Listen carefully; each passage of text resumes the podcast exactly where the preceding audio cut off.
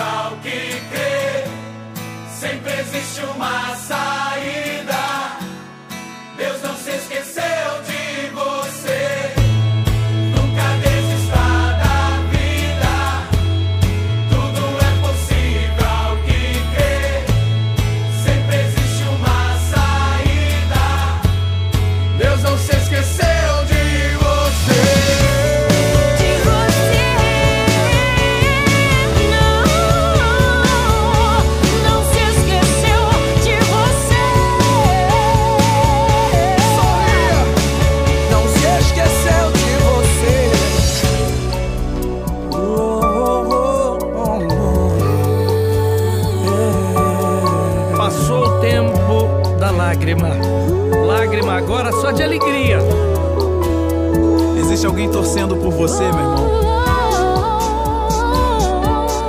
E é por isso que você pode sorrir. Então sorria.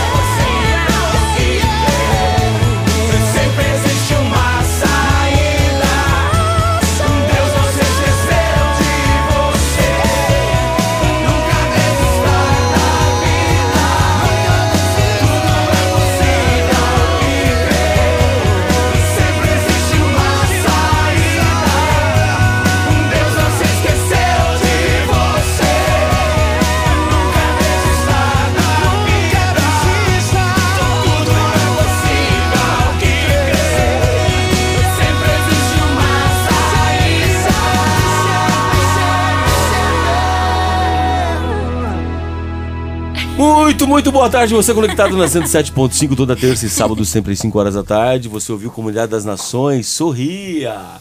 É, eu voltei com ela, ficamos dois anos essa música sempre de abertura, só já sabia, né? Então, é muito bom estar com vocês. A gente esteve alguns meses atrás, algumas semanas atrás, com a doutora Nara e a doutora Darla, e hoje estamos de volta aqui com essas duas meninas, né? A Nara Lúcia, ela é psicóloga clínica, trabalha na psique, trabalha fora como gestora no Senac, em cursos profissionalizantes. Né? O Senac também dá uma bolsa, por favor, que eu estou anunciando vocês por aqui na 107. Né? E a doutora Darla Souza, médica, psiquiatra, né? Aqui de Joinville, na verdade, é de Rondônia, né? Rondônia, Porto Velho, Cacoal, Cocal do Sul, não sei do que que é, que tem uma outra cidade chamada Cocal. Ô, Darla, vamos começar pela Darla. É, é Cocal ou Cacoal? Cacoal, mas eu sou de. Rolim de Moura. E de Paraná, onde que é? De Paraná um pouquinho mais distante, mas é Esse? perto também. Rolim de Moura é assim. É cê- perto? é, você mora ali em Rolim de Moura, quando você precisa de médico... Rolim de mo- Moura? É. Olha lá, é top. Nasceu lá, você tá falando. É top. Quem nasce em Rolim de Moura é o quê? Rolim Morense. olha só, olha só. Aí quando você precisa de médico, de alguma coisa, ou comprar uma roupa chique, você vai em Cacoal ou de Paraná. Ah, e Porto Velho fica longe? Porto Velho fica longe, aí é a capital. O que que é longe? 200 quilômetros? Não, acho que dá uns 600 quilômetros. Égua. É, Égua. pois, aventura. Eles falam égua lá também. É, Não, égua no Amazonas, né? égua no Amazonas, Porto Velho é... Porto Velho foi colonizado por quê? Mato Grosso?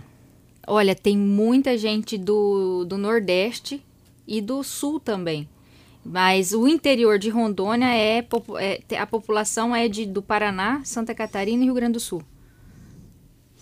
É, porque tu vem em Luia, né? É, assim, muito mesmo. Mesmo, muita gente. Tanto é que vem Teus passar- pais nasceram lá. Meus pais são do, do Sul, Santa Catarina, e eu fui com um aninho. Então me considero de lá. Mas lá, assim, os meus amigos de, de escola são tudo povo daqui. Povo de Santa Catarina, Rio Grande do Sul e Paraná. E tu, Nara? Nara, ela canta também. A Nara tem um... Nos finais de semana, ela faz uns feedbacks, ela faz um, um- um- um casamento, né? Eu sou aqui da terrinha mesmo, né? Sou joinvilense, né? É? Meus pais são daqui. Então a gente foi criada aqui nessa região, né? E sim, adoro cantar, então a gente sempre está cantando, né? Sempre acostumada a, a cantar desde criança no coralzinho da igreja e frequentando, né? Depois aí grupo de adolescentes, o grupo da mocidade. E aí você vai Sim. continuando aí nessa nessa boa bom caminho, né, que é o louvor, que é cantar, que é Transtorno de personalidade borderline, primeira opção de tratamento é terapia. Transtorno de personalidade borderline é uma alteração do paciente onde a instabilidade ela é uma- o principal sintoma, né? o principal a- a- o, o X da questão. Você atende alguns borderline, Lara? Sim, sim, a gente tem visto atualmente, né? É, isso tem se manifestado muito, muito grandemente. É uma demanda que tem aparecido e os adolescentes, né? Eles é, têm mostrado é, se mostrado né, com essa questão do border, né?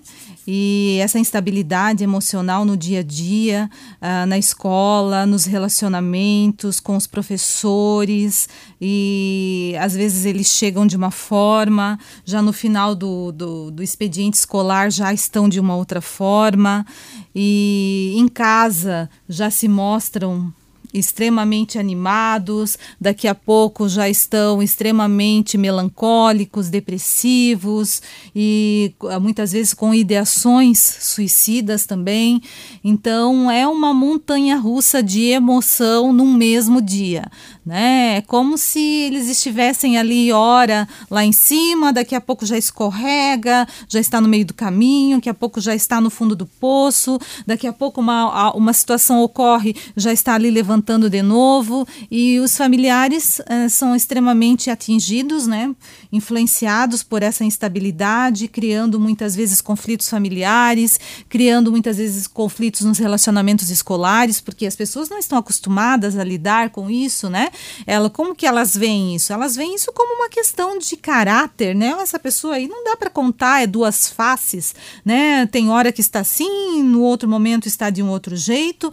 Então é muito complicado lidar. Os professores muitas vezes não têm esse conhecimento, veem isso como é, uma desobediência, não entendem o que está por trás. Né, que muitas vezes aquele adolescente ele já está sendo cuidado, já está sendo medicado.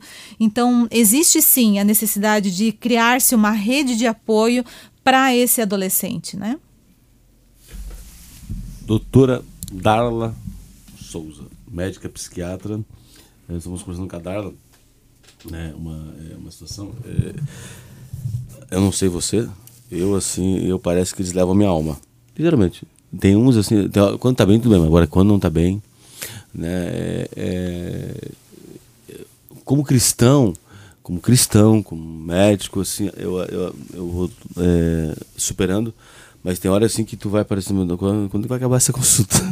eu me lembro que até um dia, até hoje, até hoje, me lembro perfeitamente que a Elisa, uma profissional que trabalhou com a gente, depois um dia a Jéssica também, que trabalha conosco, falou, doutor, o que aconteceu contigo? Meu Deus, como tá abatido, mas eu mudei de uma consulta para outra. Literalmente, parece que Eles sugam a Tu não jogou Mortal energia. Kombat, não, né? Parece. eu- o cara ia lá jogava alma, eu jogava alma. Assim, a gente sabe perfeitamente que é uma missão. Assim, eu amo desafios, né? Particularmente antigamente eu não gostava, né? Assim, porque era muito complicado, né?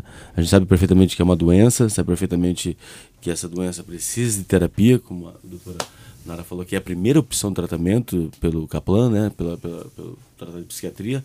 Porém, Darla, a, o transtorno de personalidade, é, se você não estiver bem no dia que você for tratar, você vai entrar no confronto. Se você entrar na pilha, você entra no confronto com o paciente. Com certeza. Né? Você entra no confronto. Se você não estiver bem, bem medicado, no fim de semana, meu remédio controlado, bem medicado, você entra no confronto, porque tipo assim, poxa, né? é- é, como é que é essa, essa, essa, essa linha tênue é uma coisa melindrosa? Sim.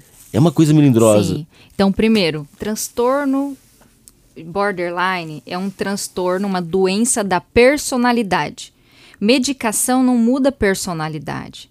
Personalidade são características que a gente hum, acaba tomando é, mediante a uma situação de frustração, uma situação de alegria. E o transtorno de personalidade borderline, quando a gente vai em congresso, em grupo de estudos, os professores já falam: vixe, borderline, nossa, ninguém, ninguém suporta. Por quê? Porque além dos nossos medicamentos serem limi- limitantes para tratar personalidade, é muito difícil você encontrar um paciente com um transtorno de personali- personalidade borderline que deseja melhorar, que deseja entender o que tem, que deseja entender até onde o medicamento pode ajudá-lo e até onde a terapia pode ajudá-lo. É, o transtorno de personalidade borderline ele é caracterizado por uma quebra, por uma pessoa que não tem uma flexibilidade. Ou ela ama ou ela odeia. Então eles são extremamente sedutores. Então eles vão ao médico, é muito comum, eles chegarem e falar assim: Oi, doutora, que bom que eu te encontrei.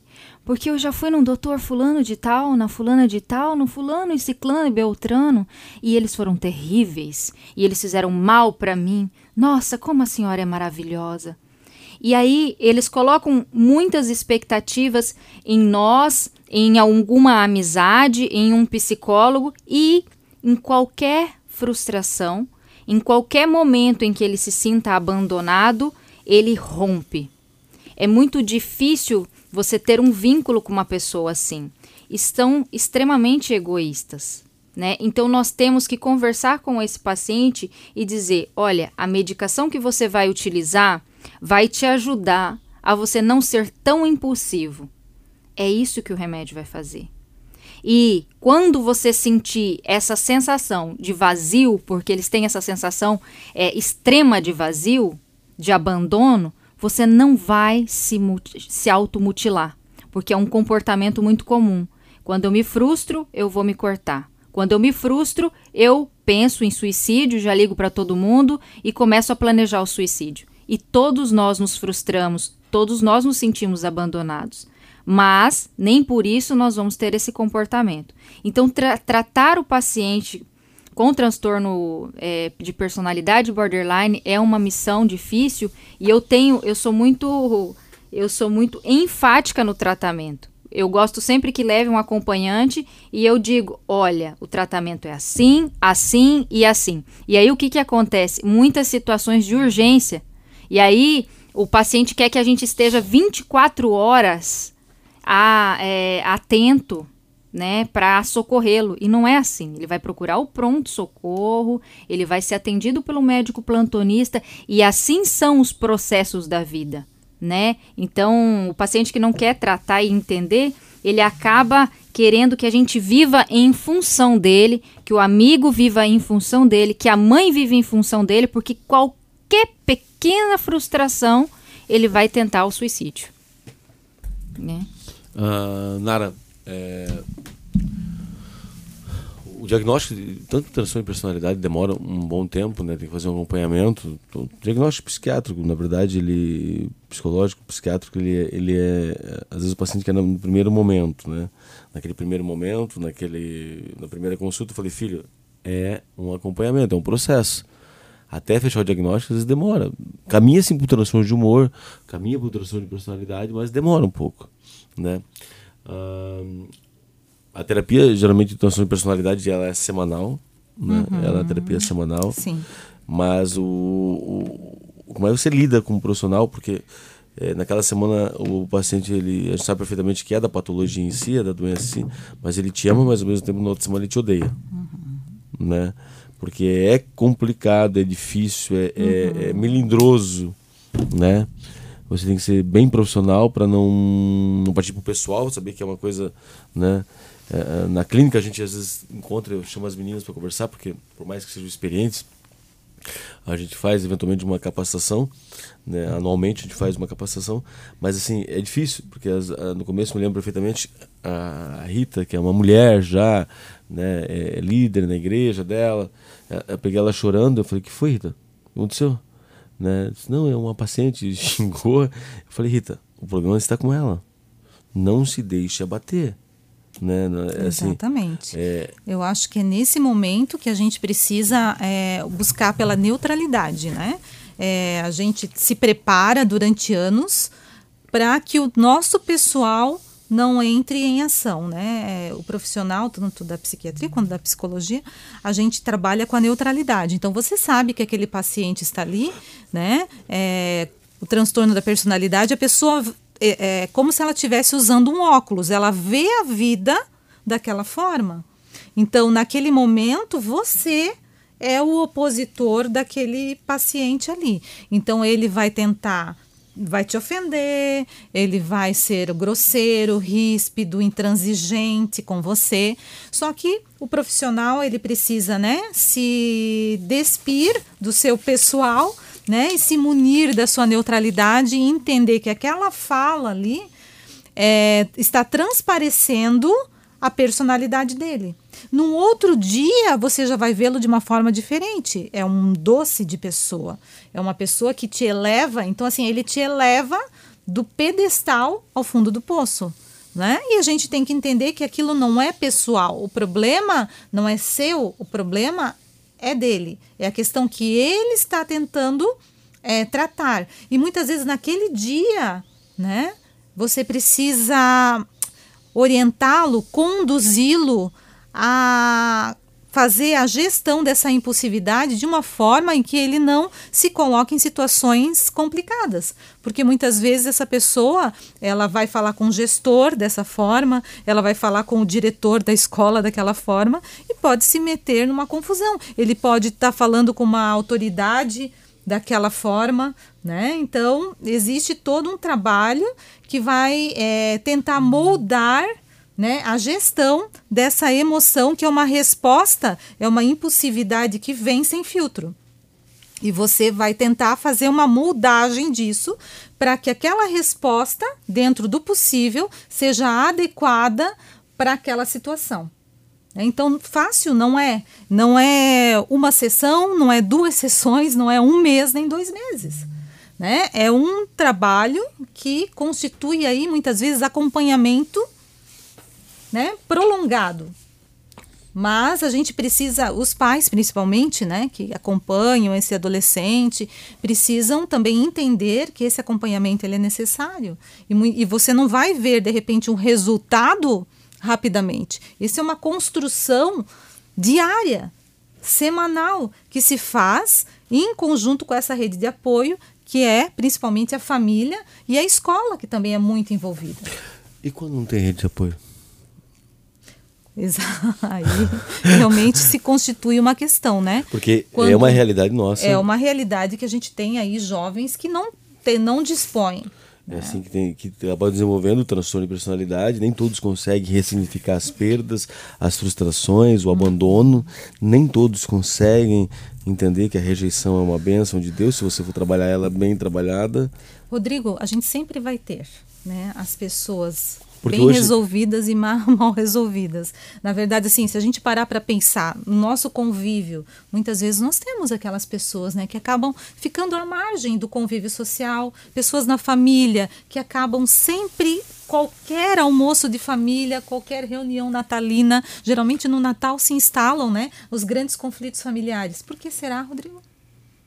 Será que aquele familiar lá, aquele cunhado, aquele tio, aquele primo que sempre ocasiona um mal-estar, será que foi um dia olhado com carinho? Será que foi feito um diagnóstico daquela pessoa? Será que aquela pessoa, na verdade, não é uma vítima, né? De não de, de falta de autoconhecimento? Né? Então, muitas vezes, hoje nós temos aí estratégias e ferramentas, mas antigamente só se falava, né? Aquela pessoa tem problema de nervos. Não era assim? né? A pessoa que muitas vezes saía do equilíbrio, aquela pessoa lá tem problema de nervos. Mas hoje a gente sabe: ansiedade, depressão, borderline, eh, bipolaridade. Isso sempre existiu. Hoje a gente consegue dar nomes e entender, né, tais pessoas. Mas há um tempo atrás a gente só marginalizava. Darla, como é que diferencia se transtorno de personalidade ou é bipolaridade ou é uma depressão, né? É, porque é uma linha tênue, né? Nós estávamos conversando, você está com uma linha de pensamento é, plausível, mas é, ah, na medicina nem sempre é igual, nem sempre é parecido, há exceções. É, eu também eu tenho essa mesma linha de pensamento que a tua. É muito complicado o transtorno de personalidade estar sozinho. Ele geralmente tem outra patologia junto, uma comorbidade, que a gente chama de comorbidade. Né? E é que, o que eu sempre acreditado, o que não está ruim pode piorar, né? Sim, sim. né? E aí você botar transtorno de personalidade e bipolaridade junta, né? Você tem que ser o Highlander, né? Pois é. Então, e antigamente se falava assim, ou é bipolar ou é borderline, né? Se ele cicla muito, se ele oscila demais durante um dia, ele é borderline. Se ele tem períodos em que ele fica eufórico e outros períodos mais é, distantes em que ele fica muito deprimido, ele seria bipolar. Mas tem o bipolar ciclotímico, que ele cicla de maneira mais Sim. rápida. E aí vira uma farofa. E o paciente vem no consultório e ele diz assim: Não, doutora, eu não sou, não sou borderline, eu sou bipolar, ou eu sou bipolar, eu sou borderline, e vira num conflito. Na verdade, é tudo muito parecido. Né? A literatura, primeiro que ela classifica a- o transtorno de personalidade borderline como um, um dos transtornos de personalidade separado, né? E o do humor seria o humor bipolar. Então, são duas classificações distintas que na prática se misturam muito. E hoje tem se visto que há sim a possibilidade do paciente ser bipolar e borderline, né? Aí a gente não sabe quem vem primeiro, e a gente observa que esse paciente bipolar talvez assuma uma personalidade borderline. Ele assuma esse papel. Outra coisa é que os transtornos de personalidade borderline, eles só podem ser realizado o diagnóstico a partir de 16 anos de idade. Então, se esse paciente não tem uma rede familiar de apoio, e muitas vezes esses pacientes são sedutores e utilizam de suas fragilidades para justificar os seus comportamentos, com 16 anos de idade você pode ter muita autorresponsabilidade. Com 16 anos de idade, você pode pesquisar qual é a, a- a melhor maneira para lidar com as suas frustrações. muitas pessoas rejeitadas, muitas pessoas abandonadas são muito mais resilientes, podem ser muito mais resilientes do que aqueles que têm tudinho na mão, né? E então tratar o bipolar e o borderline, o, em termo medicamentoso, é igual. São medicações estabilizadoras de humor e algumas vezes utilizamos o antidepressivo associado. Então, na prática, quando o paciente vem para nós, não faz muita diferença o tratamento. A, a grande questão é tratar a impulsividade e tratar os períodos em que esse paciente está muito depressivo. Mas essas oscilações, elas são muito parecidas. Meu grau de impulsividade pelo teste TDAH que eu fiz deu 99. Ah, isso. 99, Nara Lúcia. 99, Nara Lúcia. Sim. Mas há uma saída. Sim. Eu tenho inteligência emocional para saber que um estabilizador de humor me diminui as minhas compras. Mas é tão bom comprar, né, Nara? Sim. É bom comprar, né, Nara? Tu fiquei eh, cara fechado quando eu falei que é empresário, mas duvido que tu não compre. Duvido que tu não sente um prazer quando chega aquela caixa. No Mercado Livre, meu Deus, eu ainda. E tudo, Nara? Pois não é?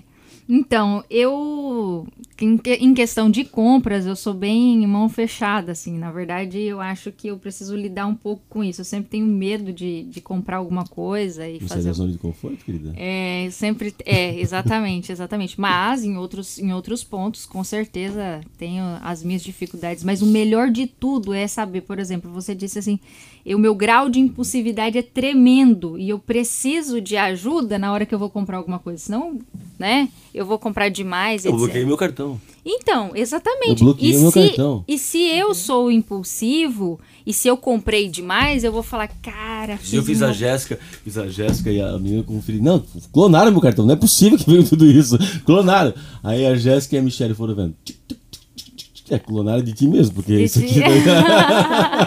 porque não tem nada. Eu falei umas coisas de São Paulo, mas era negócio de Uber, que era de São Paulo, negócio de, de compra que vinha do Mercado Livre. E na hora que chegava, chegava aquelas caixas tudo. Eu falei, ai meu Deus do Pois céu, é. Senhor, e agora? Cara, mas esse mês foi, acho que veio um, um- quarto do que vinha. Meu Deus do céu, me deu uma alegria tão grande. Misericórdia. É bom, né? E é Né? bom quando você reconhece que você, ah, eu sou impulsivo nessa parte, preciso melhorar nesse aqui, vou atrás do psicólogo, vou atrás da medicação, qual medicação é melhor e etc. Mas essa questão de bipolar e borderline, até nos congressos, né? A Sim. gente nunca sabe ao certo diferenciar, né? Mas a questão é saber, observar, entender e tentar melho- melhorar e ser sua melhor versão. Tratar, até porque nós tratamos, é, quando se fala de medicação, tratamento, que teoricamente já está na terapia, né? É, a gente usa estabilizador de humor, né? Ariprazol, carbonato de lítio, topiramato. Me lembro que o, o- o professor da FMG, lá, o Werner, ele falava muito sobre lamitormigina e topiramato junto, associado para transtorno de personalidade borderline. Né? De- por causa das impulsividades. O topiramato segura bastante a impulsividade. Sim. Né? E lamitormigina, por não engordar, porque aí tem o problema do peso também, Sim. com o paciente também, quando ele começa um tratamento, ele fica meio desmotivado porque aumenta um quilo, dois, mas com certeza esse paciente também não está fazendo atividade física, né? ou ele está muito parado com atividade física, aí ganha um quilo ou dois, acaba desanimando e parando o tratamento. Ainda bem que já inventaram medicações, lurazidona, tô falando tudo nome aqui, gente, tudo nome é, científico, tá? É, ariprazol, lamitormigina, é, é, lurazidona, são medicações que não mexem com o peso. A quetiapina até 200mg também tende a não. Não Não, engordar. não entra para tratamento de humor, entra para tratamento de insônia, né? Sim. E aí por diante. Não mexe com peso. Existem alternativas também, né? individual. E assim, o que, que a gente observa desse perfil de personalidade borderline é que antes de tomar o medicamento, a culpa é toda do medicamento. Então eu já vi paciente com 25 miligramas de topiramato começando.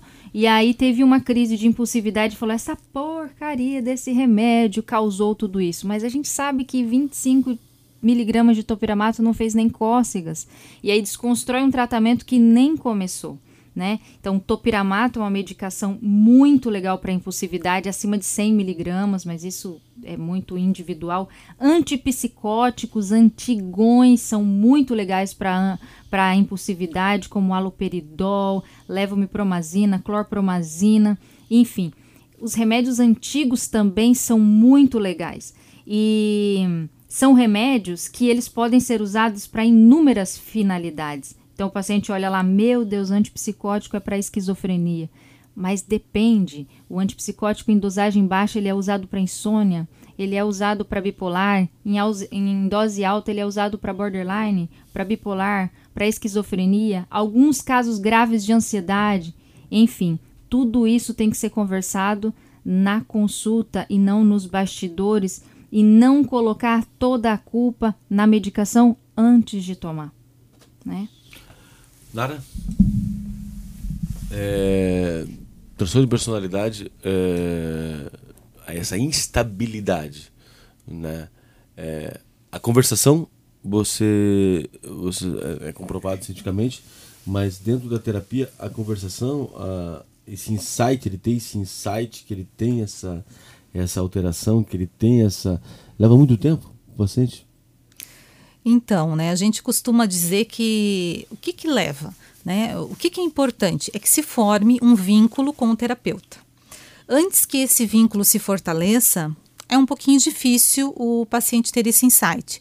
A partir um momento né, que o, o- se estabelece esse vínculo, essa confiança, é, eu vejo que aí sim o paciente é ele entra em análise, como a gente fala, né? Porque vai a primeira sessão, a segunda sessão, é, ali da terceira sessão em diante, quando ele já está adaptado ao ambiente, quando ele já reconhece aquele terapeuta, né, como seu grande aliado, né? Ele estabelece ali um- uma linha de confiança, aí sim ele entra em análise. Aí sim ele começa a se perceber. Eu vejo assim, ó, que em qualquer dos transtornos, qualquer situação, o início do caminho é o autoconhecimento. Porque é diferente quando você é border e você não tem conhecimento disso e você não sabe como lidar com isso. Agora, a partir do momento que você se reconhece tal como, né? Aí sim você vai entender, opa, né? Eu tenho essa questão, né? A minha personalidade ela oscila, então eu tenho que cuidar porque não é bem assim. O que eu tô pensando a respeito daquela pessoa, aquela pessoa tá falando mal de mim, tá me agredindo. Opa, calma aí. Será que isso é realidade ou será que isso é uma? ah, eu estou é, pensando que isso está acontecendo, mas eu tenho que lembrar que eu estou utilizando as lentes de um border.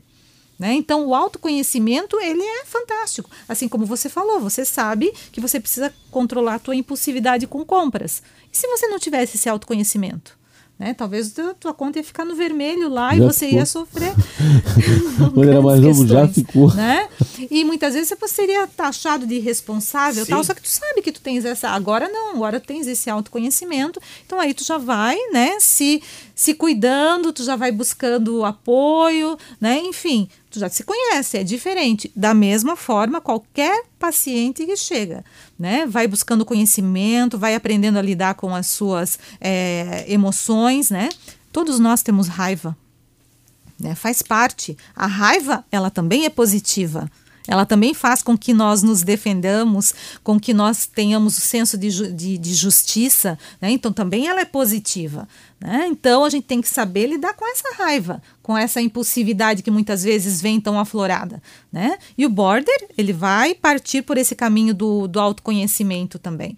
E a gente precisa entender que cada um tem as suas questões, tem as suas mazelas, tem os seus problemas, né? Todos nós aqui temos as nossas fragilidades e nós precisamos aprender a lidar com elas. E é para isso que nós estamos ali, para realmente ser esse, essa mão de apoio, né? Poder conduzir. Respostas prontas a gente não tem, a gente não dá, né? O que a gente faz é conduzir.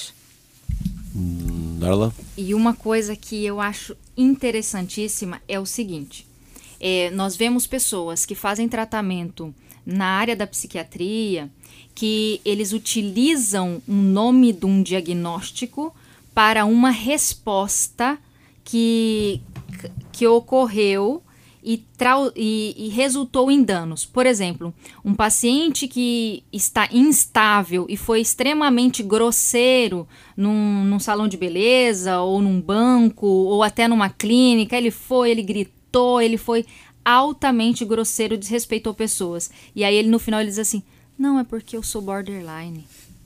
Não é porque eu sou bipolar. Não porque eu faço tratamento para transtorno de pânico. E não é assim. Se você está fazendo tratamento e você errou e desrespeitou o próximo, você tem que ser autorresponsável e entender que você tem você tem condições psíquicas para exercer os seus atos civis e para gerenciar a sua vida.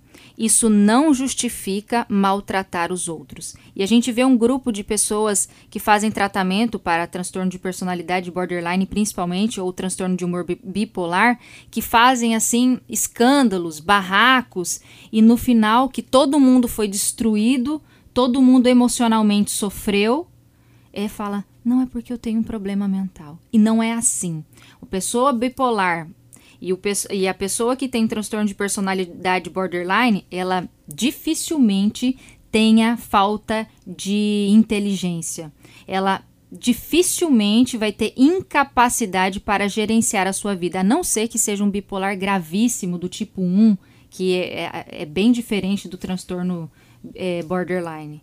Né? Então, é o poder da autorresponsabilidade. Eu estou fazendo tratamento psiquiátrico, mas eu não posso desconstruir o outro. Eu não posso ir na fila do mercado e xingar tudo a mulher que está lá no balcão porque ela passou o, o, meu produto errado. E é isso que nós vemos. E isso não pode acontecer com os nossos pacientes. Né? Muito obrigado, meninas, é, pela, pelo bate-papo, pela conversa. Nara quer deixar um adendo, quer deixar uma, uma, uma, uma colocação, alguma hum. pontuação? Então, né, o que a gente vê, assim, que todos nós temos essa capacidade de se auto-perceber, né, de se auto-regular. Eu acho que isso que é importante, né, a gente se conhecer e a gente saber aonde a gente precisa melhorar. Acho que nós estamos, assim, em eterna evolução, nos construindo a cada dia. Claro que tem dias que a gente se desconstrói um pouquinho, mas a gente já levanta a cabeça, né, e a gente já é capaz de entender que a gente passa por momentos, a gente passa por fases na vida da gente que realmente a gente precisa buscar ajuda, a gente precisa desse apoio profissional, muitas vezes a gente precisa dessa medicação e não tem nada de errado nisso, não tem nada de anticristão nisso, muito pelo contrário, né? A ciência ela está aí porque Deus nos capacitou para isso. Então a gente precisa realmente fazer uso de todas essas ferramentas que nós temos às nossas mãos. Né? Então é buscar realmente saúde mental e trazer qualidade para os nossos dias. É esse o meu recado, Rodrigo. Muito obrigado. Como é que fala com você? Como é que se encontra você na Psique 99747121 e o telefone? É 47 999 53 3578. Muito obrigado, um abraço. Um abraço Deus a todos. Darla, encerrando. Ai, muito obrigado. Eu adoro vir aqui na rádio, é muito legal. Lembrando que a, a, uma das grandes, pelo, pelo, pelo, pelo DSM-5, que é o, um dos livros, a Bíblia da, dos diagnósticos e aí por diante, não é, não é a, a palavra final, mas é uma base, né? é vazio, um vazio existencial muito grande, né? Ele tem, né? Uma carência absurda, né? Medo de abandono. Medo de abandono. Sim, gestos é, muito intensos para demonstrar a sua dor. Então, um comportamento de automutilação. Nos, nos... É, automutilação, é, ideias suicidas persistentes, instabilidades de relacionamento, raiva excessiva. É Instabilidade. Exatamente, é uma quebra, né? Né? Falta de flexibilidade. Com terapia, atividade física, medicação, espiritualidade, as coisas tendem a se normalizar ou pelo menos se estabilizar e ele tem uma melhor qualidade de vida. Sim, sim. Muito obrigado, Darla. Darla Darla Souza trabalha na clínica psique, médica psiquiatra, juntamente com a Nara, todo o pessoal, a Karine, a Emanuele, a Elizabeth, a Jane, a Camila, a Carla, Ronaldo, Afonso, Andressa, é, Rita, Jéssica, deixa eu ver quem faltou mais aqui, Michele, Daniel, Emily, Calita, Emily, é, a todos vocês e né? Rodrigo. É, Rodrigo também. Deus abençoe vocês poderosamente. Uma ótima semana. Psique fica ali na Rua Sanga. É a nossa clínica. É, é um lugar cristão, um lugar de paz tenta melhorar a vida do ser humano, acima de tudo, né? Quanto a nós, não façamos o bem para merecer o céu, mas para tornar a terra suportável, dizia o poeta. Uma ótima semana e você ouve agora Voz da Verdade, né? É o, essa bela canção chamada Além do Rio Azul. Tchau, tchau.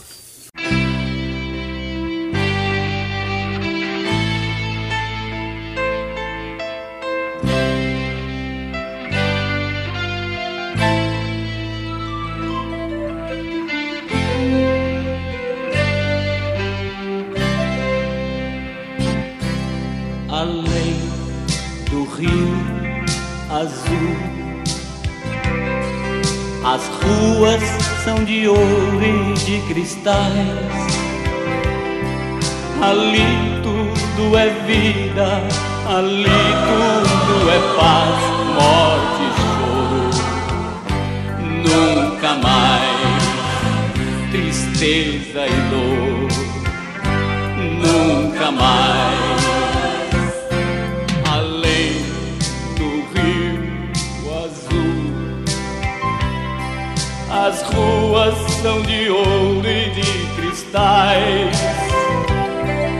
Ali tudo é vida, ali tudo é paz, morte e choro. Nunca mais tristeza e dor. Nunca mais